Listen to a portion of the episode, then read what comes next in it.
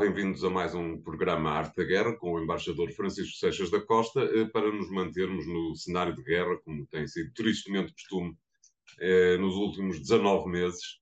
Eh, cenário de guerra, embaixador, onde no, no, no, teatro de guerra, como se costuma dizer, pouca coisa parece ter acontecido, mas nos bastidores fartaram-se de, de, acontecer coisas. Por um lado, a, a Ucrânia diz que está interessada em ser uma espécie de potência militar no futuro, um pouco como a Polónia também parece estar interessada. Aliás, toda a Europa parece estar interessada unilateralmente, digamos, em ser uh, potências uh, militares, isto é, a ideia de um exército comum parece ter ficado enterrada uh, numa gaveta qualquer, ao mesmo tempo que, do lado lá do Atlântico, os republicanos continuam a fazer das suas relativamente à Ucrânia, não lhe pareceu? Sim, esta semana há, há um sinal uh, curioso que, no fundo, vem a complementar uh, muito daquilo que uh, tem estado nos bastidores desde há, desde há uns meses esta parte. A, a Ucrânia, se nós olharmos bem no quadro europeu, é, é, um grande país, é um imenso país, e aliás é a circunstância de ser um imenso país que a torna, digamos, um fator importante no quadro geopolítico e geoeconómico e geoestratégico global do continente. A Ucrânia, como é sabido, quer entrar para a NATO, quer entrar para a União Europeia. Nós sabemos que as reticências da entrada para a Ucrânia e para a União Europeia não são as mesmas que têm a ver com o Montenegro ou que têm a ver com a, com a Bósnia-Herzegovina. Tem a ver, essencialmente, com a dimensão do país, a dimensão dos impactos que esse mesmo país terá como membro da União Europeia, nomeadamente na sustentabilidade de algumas das políticas, em particular a política agrícola comum. Tudo aquilo que se passou agora. aliás, não é verdade? Sobre os cereais, exatamente. Tudo aquilo que se viu agora sobre os cereais faz presumir exatamente o que é o impacto de, de uma presença da Ucrânia num quadro europeu e, mais do que isso, sublinha que certos países que, à partida, perante aquilo que é a ameaça Rússia, russa à Ucrânia, estariam disponíveis para estar ao lado da Ucrânia, de repente encontram motivos de natureza económica, nomeadamente ligados à parte agrícola, no sentido de criarem reticências a uma integração possível da, Polónia, da Ucrânia. Mas há aqui o outro aspecto. A, Ucrânia, quando em mil, vale também a pena lembrar, nós falamos muito em 1991, quando a Ucrânia se tornou independente e a ideia de que a Ucrânia passou as armas nucleares uh, para a Rússia, uh, como aliás tinham passado a Bielorrússia e o Cazaquistão, e, e isso aliás foi lembrado pelo presidente Zelensky recentemente. Falta lembrar um outro aspecto, é que nessa altura foi decidido também que a Ucrânia eh, e essa é uma das declarações que estão anexas a, isso, a essas decisões, a Ucrânia seria neutral e não, não, não tomaria posição por qualquer dos blocos. Ora bem, eh, eh, houve aqui uma mudança objetiva, nós podemos depois discutir as razões da mudança objetiva da atitude russa ou não relativamente a esta, a esta matéria, à mudança de circunstâncias, por exemplo, mas tudo isto não deixa de ter, de ter a ver com aquilo que se passou após a segunda, a segunda após o final da, da Guerra Fria. A Ucrânia agora, eh, depois deste, deste build-up, deste crescimento de natureza militar que está a ter, e mais do que isso, e até da construção de uma indústria militar própria, que tem sido muito eficaz, nomeadamente no fabrico de drones, drones esses eh, que a Rússia está a pagar, digamos, em termos, em termos de efeitos, eh, com, com, com, com, provas muito evidentes, a Ucrânia quer se transformar, e disse-o claramente, numa espécie de grande polo de indústrias militares europeias e está para isso a tentar convencer uh, os países, uh, os vários países ocidentais, nomeadamente aqueles países de onde tem vindo a ajuda neste período, a transferirem para lá uh, empresas para que considerem a Ucrânia uma espécie de centro de produção militar para o futuro, para o seu futuro. E fez uma reunião em Kiev nesse sentido. E, e, e, vamos lá ver o, o que é que a Ucrânia quererá com isto. A Ucrânia quer com isto, em primeiro lugar, encontrar digamos, um objetivo de futuro em termos de futuro industrial uh, no pós-conflito, mas quer também, e neste aspecto é importante, garantir que as empresas militares, que nós sabemos que neste momento são, uh, por todo o lado, os grandes fatores de lobby junto dos próprios governos, funcionem como elemento de pressão junto, atualmente, no, no, atual conjuntura, ainda antes da tal montagem da grande operação, funcionem como um elemento de pressão para que os países ocidentais ajudem a Ucrânia a tornar-se autónoma, para que nessa Ucrânia autónoma essas empresas possam eh, ter, prosperar, do ponto de vista uh, negocial. É Parece-me, embaixador, uma, uma ideia uh, levemente uh, extravagante, ou, ou seja, colocar uma indústria militar na fronteira, junto à, para todos os efeitos, no país mais junto à fronteira hostil, é, do ponto de vista estratégico, uma ideia um bocadinho extravagante, não lhe parece? Mas do ponto de vista ucraniano não é, isto é. Exato, do ponto de vista Ucrânia está à é. procura, é. A Ucrânia está à procura de tudo aquilo que lhe possa reforçar a sua posição. Claro. E, portanto, uh, pode ser extravagante, pode ser inexecuível, uh, pode para já ser completamente, digamos, mirífica, tendo em conta que estamos ainda num estado de guerra, uh, mas de certa maneira tem a sua lógica. Isto é, se a Ucrânia disser às grandes empresas europeias, nomeadamente alemãs, francesas, britânicas e, e naturalmente, e, e às empresas americanas também, venham para aqui que nós damos-vos condições excepcionais para fabricarem o vosso armamento, eh, vale a pena sequer lembrar mesmo, com custos, custos de produção mais baixos, provavelmente sem, eh, sem, sem grandes blindagens sindicais e, e sociais, eh, numa lógica, digamos, mais liberal, vocês têm aqui um belíssimo sítio para fabricar armamento para todo mundo. E este é, este é um sítio. E mais do que isso, até já tem aqui uma experiência ao longo destes meses todos de treino de algumas coisas e provavelmente temos aqui um know-how, e é verdade, devem ter hoje um know-how na Ucrânia uh, e, e, uma capacitação interessante. Resta saber, e o António tem razão, se isto é execuível num quadro, num quadro, em primeiro lugar, num quadro de guerra. Naturalmente é um bocadinho difícil para as empresas irem para lá agora construir qualquer coisa, uh, na, na, na, perspectiva de que a Rússia amanhã manda uma bomba sobre a fábrica que, que se possa construir. Amanhã ou depois, embaixador, não é? Porque a Rússia não vai sair dali. Sim, mas e, e, resta saber, resta saber também, vamos lá ver, vamos lá ver, resta saber se há, se há, em primeiro lugar, se as empresas, nomeadamente os investidores, uh, uh, estão disponíveis para entrar agora num cenário uh, de grande imprevisibilidade. Ah. E, a prazo, agora, este, este pressuposto tem a ver com outra coisa, tem a ver com a vitória da Ucrânia, isto é, se a Ucrânia ganhar, muitas coisas poderão ser possíveis. Como a entrada da Ucrânia para a NATO é possível, como várias coisas são possíveis.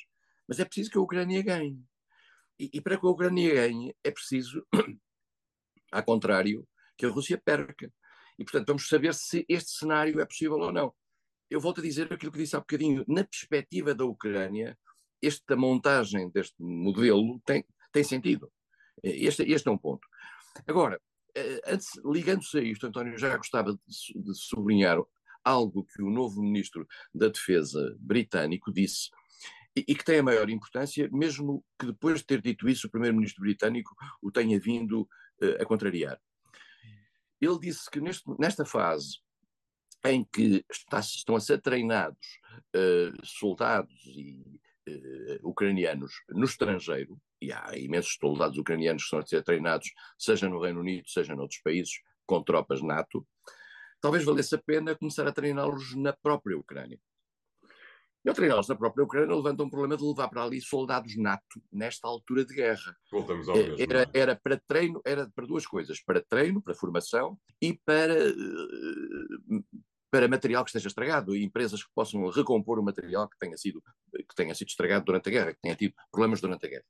Ora bem, isso levanta problemas, porque a certa altura os soldados que para ali vão, os técnicos que para ali vão de países NATO, tornam-se targets, tornam-se objetivos para, para a guerra.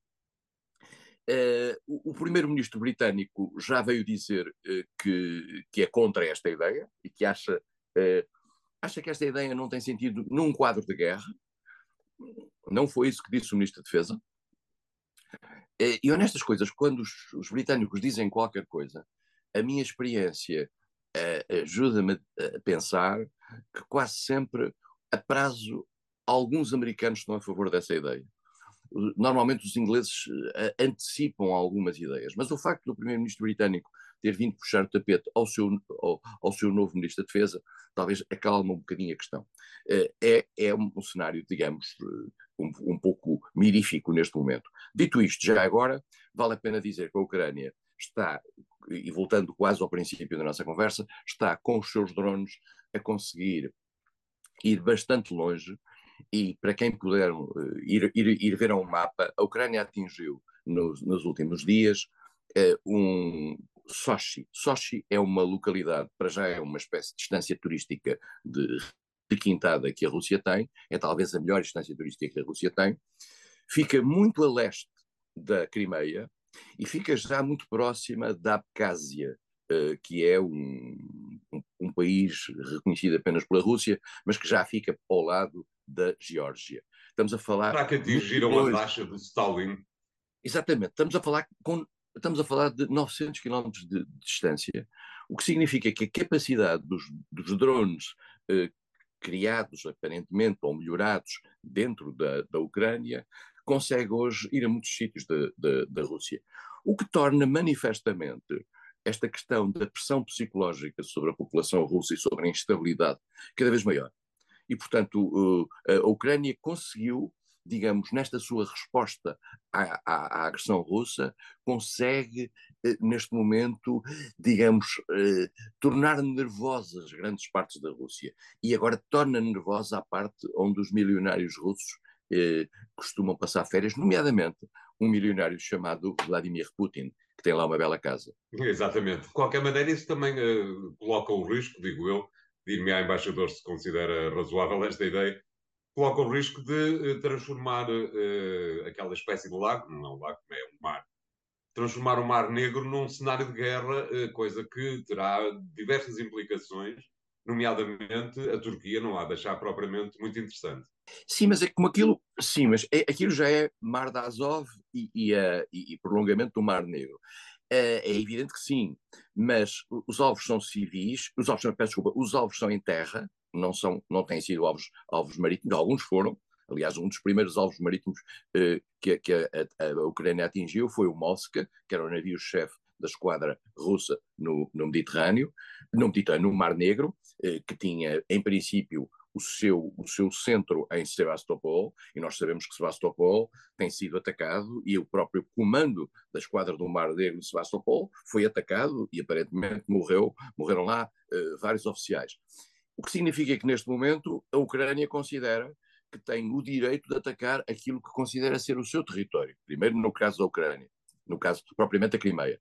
Mas agora já considera que no território russo, eh, como resposta à agressão russa, considera que tem direito a ir a qualquer parte do território russo. O único ponto que é importante sublinhar é o seguinte: os países ocidentais têm dito à Ucrânia que esses ataques feitos em território russo não devem ser feitos com material que foi dado à Ucrânia com, com capacidade meramente defensiva.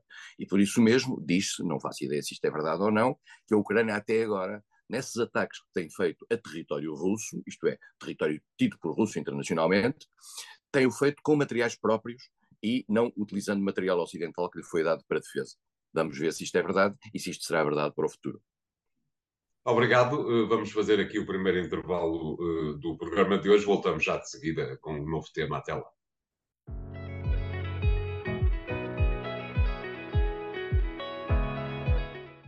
Bem-vindos à segunda parte de A Arte da Guerra para falarmos eh, sobre um novo tema, mas um tema que, apesar de tudo, se liga bastante àquele que acabámos de versar. Uh, em Eslováquia, o embaixador teve eleições, já falámos no assunto anteriormente, uh, e como se previa, como o embaixador previu, uh, o novo chefe do governo é alguém bastante pró-russo que acha que Zelensky não deve ser ouvido porque diz mentiras todos os dias. O novo presidente vai mudar claramente se conseguir formar uma coligação eh, com um conjunto de partidos, porque neste momento a vida política eslovaca está bastante fragmentada.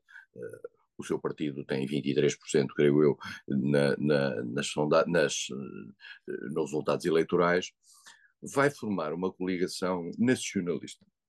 Uh, neste momento, uh, estes países são países, para já são países jovens, vale a pena dizê-lo. No caso da Eslováquia, é um país que se parte da Checoslováquia, da República Checa e da Eslováquia. Eh, e são países jovens, são países com um nacionalismo crescente e um nacionalismo afirmativo muito importante. E, e, e, vale a pena lembrar, eh, a história não passou assim há tanto tempo. Muitos desses países viveram durante muito tempo eh, ou sob ou dentro da União Soviética, como era o caso dos países bálticos, ou sob a tutela, de certa maneira, de Moscovo, e a tutela e a ameaça de Moscovo, como foi uh, o caso da Polónia, como foi o caso da Hungria, uh, mas também fazia parte de toda aquela equipa, daquele, daquele conjunto de países do Comecon e, e do Pacto de Varsóvia.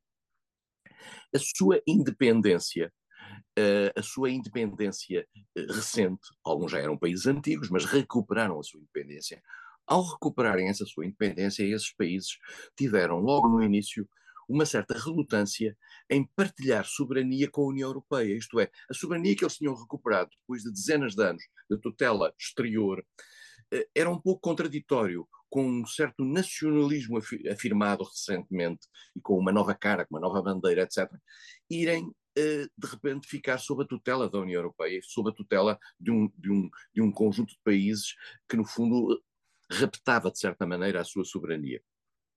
E, portanto, o discurso nacionalista em, em muitos destes países fez escola e passou a ser uma, uma, uma, eh, enfim, uma linha orientadora. E, por outro lado, eh, muitos destes países também usaram o discurso nacionalista para se distinguirem até dos, dos seus pares e da, e da própria geografia. E também convém dizer que há países, por exemplo, como a Hungria, que têm eh, minorias noutros países, eh, na Roménia, por exemplo, e, é, e, que tudo isso acabou por ter um, que tem um efeito de uma, de uma tradição eh, eh, entre eles. Robert Fico apareceu agora, depois de ter sido primeiro-ministro em dois ciclos, apareceu agora, eh, digamos, reagir contra aquilo que eh, ele vê como uma espécie de deriva de apoio sistemático à posição ucraniana que põe em causa digamos, o próprio papel da Eslováquia naquele contexto, eh, nomeadamente na questão dos cereais, em que há uma espécie de competição por parte dos agricultores ucranianos face aos agricultores uh, eslovacos, como já como a Polónia também reagiu, como a Hungria também reagiu, porque aqui entram interesses fundamentais, entram interesses eh, do dia a dia. E isso é muito difícil reagir a isso. E isso são, aliás, fatores interessantes sob o ponto de vista eleitoral. E, e depois, eh, tendo em conta que, que os grandes partidos nesses países, que normalmente funcionavam entre dois grandes partidos, um mais à esquerda, outro mais à direita, deixaram de representar determinados interesses minoritários começaram a aparecer no mercado político formações políticas, formações partidárias, um, representando esses mesmos interesses, nichos de mercado em termos eleitorais. Isso, fez uma, isso deu origem, como, como deu origem agora na, na, na, na, Eslováquia, a uma fragmentação da vida política e da, e, da, e, da, e da atividade política que faz com que o governo que vem aí é um governo de coligação, e é um governo de coligação e tem este aspecto interessante, é que precisamente para ser de coligação tem que acomodar alguns interesses de natureza minoritária. E, portanto, o governo atual vai ser, pode ser um governo de Roberto Fico, não sabemos se é ou não, mas pode ser, mas para isso vai ter que acomodar interesses agrícolas, interesses de, de, de, regionais, de determinadas zonas, isso torna também os, os, governos, a certa altura, reféns. Nós falamos aqui muito de, de, de, de Israel, e falamos desse caso de Israel, em que determinados partidos ficam, tornam, tornam o, o globo refém. E, e na, Ucrânia, na, na Eslováquia tudo promete ser assim. Uh, depois, à medida que se vai criando, que vão criando exemplos, que até agora o único exemplo verdadeiro de uma certa dissociação dos interesses ucranianos era a Hungria. A partir do momento em que uh, o exemplo húngaro prospera na Eslováquia, uh, e sabendo nós que países, por exemplo, de outra, até de outra dimensão democrática, como é o caso da Áustria, têm grandes reticências relativamente à política face à Ucrânia, nós podemos vir a ver, um, podemos vir a assistir a um, a um deslizar uh, de alguma posição que ponha em causa o apoio garantido à Ucrânia. Nós vimos isso acontecer por uma razão puramente egoísta, que foi o caso da Polónia, Polónia é essa que é dos países mais determinados a defender a Ucrânia, mas que por razões de natureza económica tomou uma posição anti-ucraniana. E depois vale, aqui, vale a pena aqui dizê-lo, e o António referiu aí o que diz Fico de Zelensky, Vale a pena aqui dizer uma coisa que as pessoas ah, não gostam de dizer em Portugal e de ouvir em Portugal, porque são maioritariamente pró-ucranianas, mas a atitude e o modo de expressão, muitas vezes com altos e baixos desde o princípio desta guerra, por parte de Zelensky e de alguns eh, dirigentes ucranianos, é irritante. Nós percebemos que um país que está em guerra e que está a ser bombardeado, eu diria que tem direito à indignação. Mas eh, temos que perceber também que determinados países que respondem perante os seus eleitorados têm que garantir, digamos, algum respeito pelo esforço que fizeram, nomeadamente no apoio eh, à Ucrânia. E há países, e o caso da Polónia foi o caso mais evidente, em que os dirigentes se sentiram ofendidos pelo modo como os dirigentes ucranianos reagiram uh, num determinado eh, contexto. E, portanto, uh, vamos ter aqui, uh, digamos, um, uma nova, um novo debate europeu. E eu volto a dizer uma coisa que ando a dizer há uns dias, mas que não posso deixar de sublinhar. Sendo que quem apoia esta guerra, essencialmente, são os Estados Unidos, os Estados Unidos fazem a maior parte dos esforços da guerra. A Europa não faz a maior parte dos esforços da guerra. Quem, quem faz a maior parte dos esforços da guerra são os Estados Unidos. Mesmo embora, tal como dissemos no passado, mais de metade do esforço financeiro desta guerra fica nos próprios Estados Unidos, porque é material militar que é produzido nos Estados Unidos. Mas dito isto, a partir do momento em que nos Estados Unidos há problemas com o apoio militar à Ucrânia, e nós assistimos esta semana aos problemas que surgiram embora de natureza, a meu ver, conjunturais, que teve a ver com o orçamento americano. Claro. A reação europeia perante aquilo que pode ser o desaparecimento ou a diluição relativa do apoio à Ucrânia nos Estados Unidos tenderá, digamos, a sublinhar todas as reticências que já possa haver do lado europeu. E por isso mesmo particularmente, e volto a dizer, particularmente se, se, se, o, se, o, ambiente nos Estados Unidos apontar para uma possível vitória republicana, e se nessa possível vitória republicana ficar eh, consagrado uma expressão importante por parte do chamado grupo MAGA, uh, Make American uh, Great Again, que é o grupo mais uh, pró-Trump, de certa maneira, dentro da Europa, esse sinal terá um efeito multiplicador. E, portanto, a Ucrânia tem que estar preocupada com isto. Eh, é com certeza um tema que continuaremos a acompanhar, como é evidente. Eh, vamos fazer aqui o segundo intervalo do programa de hoje. Voltamos já de seguida. Até lá.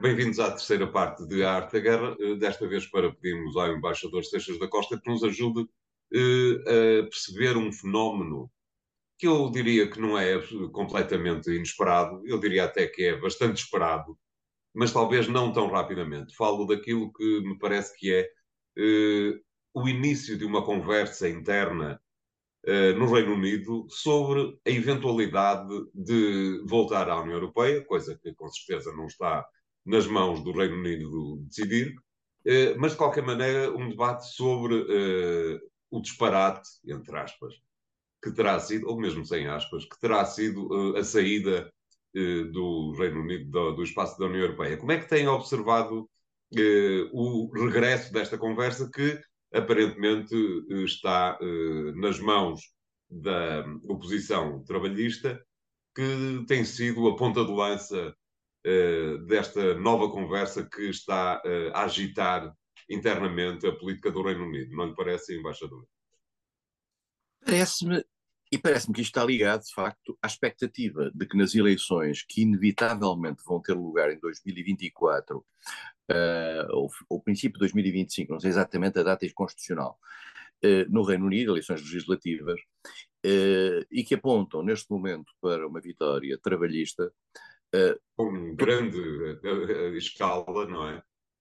Todas as palavras que sejam ditas pelo líder trabalhista, pelo Keir Starmer, estão neste momento a ser, a ser olhadas com a maior atenção. Eu, eu devo dizer uma coisa que, que, em matéria de eleições é sempre. Isto de contar com sapatos de fundo é sempre complicado.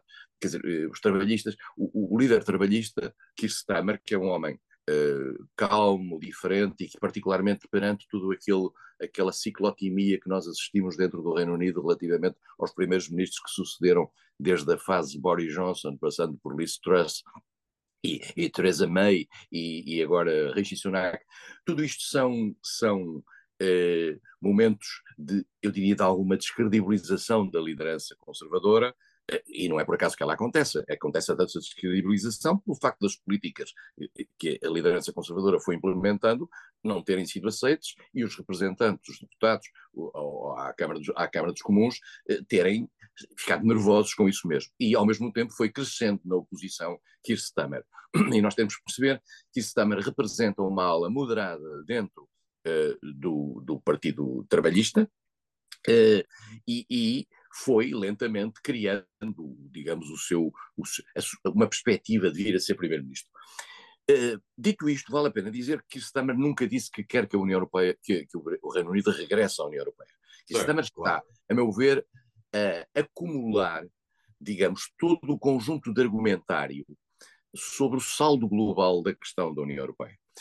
Uh, e há gente, não, vale a pena dizê-lo, que os, as últimas sondagens, não sei se são as últimas, mas umas sondagens aqui há uns meses que existiam eh, no Reino Unido diziam o seguinte, uh, que a maioria da população, uma maioria da população, considerava que tinha sido um erro sair da União Europeia, mas ainda não havia uma maioria da população preparada para decidir a favor, a favor do regresso.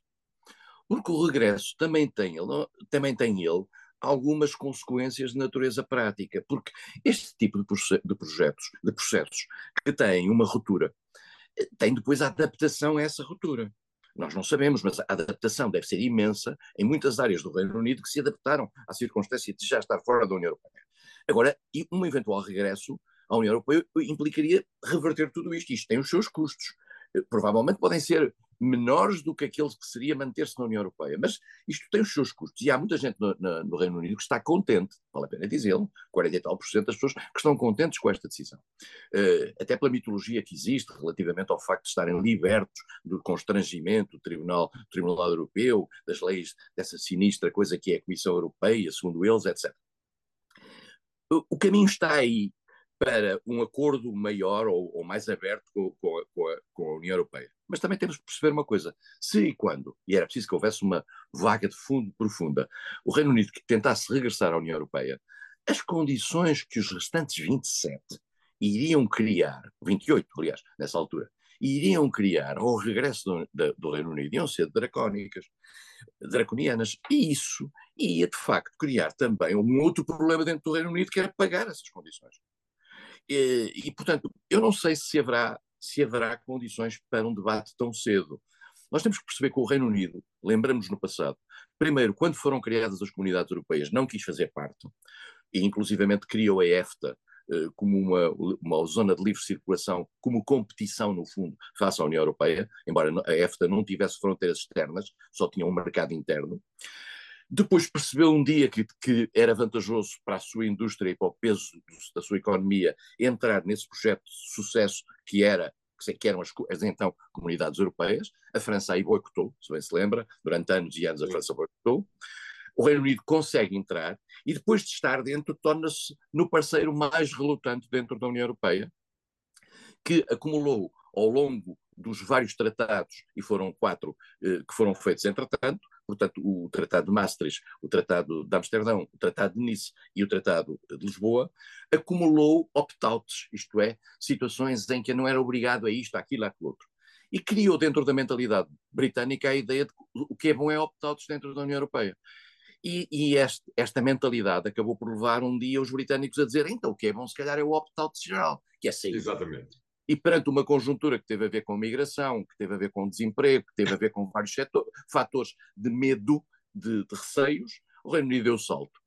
Haverá condições para voltar? Eu não sei, mas para o debate, que, o debate que interessa, aliás, aos empresários britânicos, que são quem não quis sair da União Europeia, quem não queria sair da União Europeia, esse debate está aí e provavelmente numa eventual vitória trabalhista o debate vai aumentar.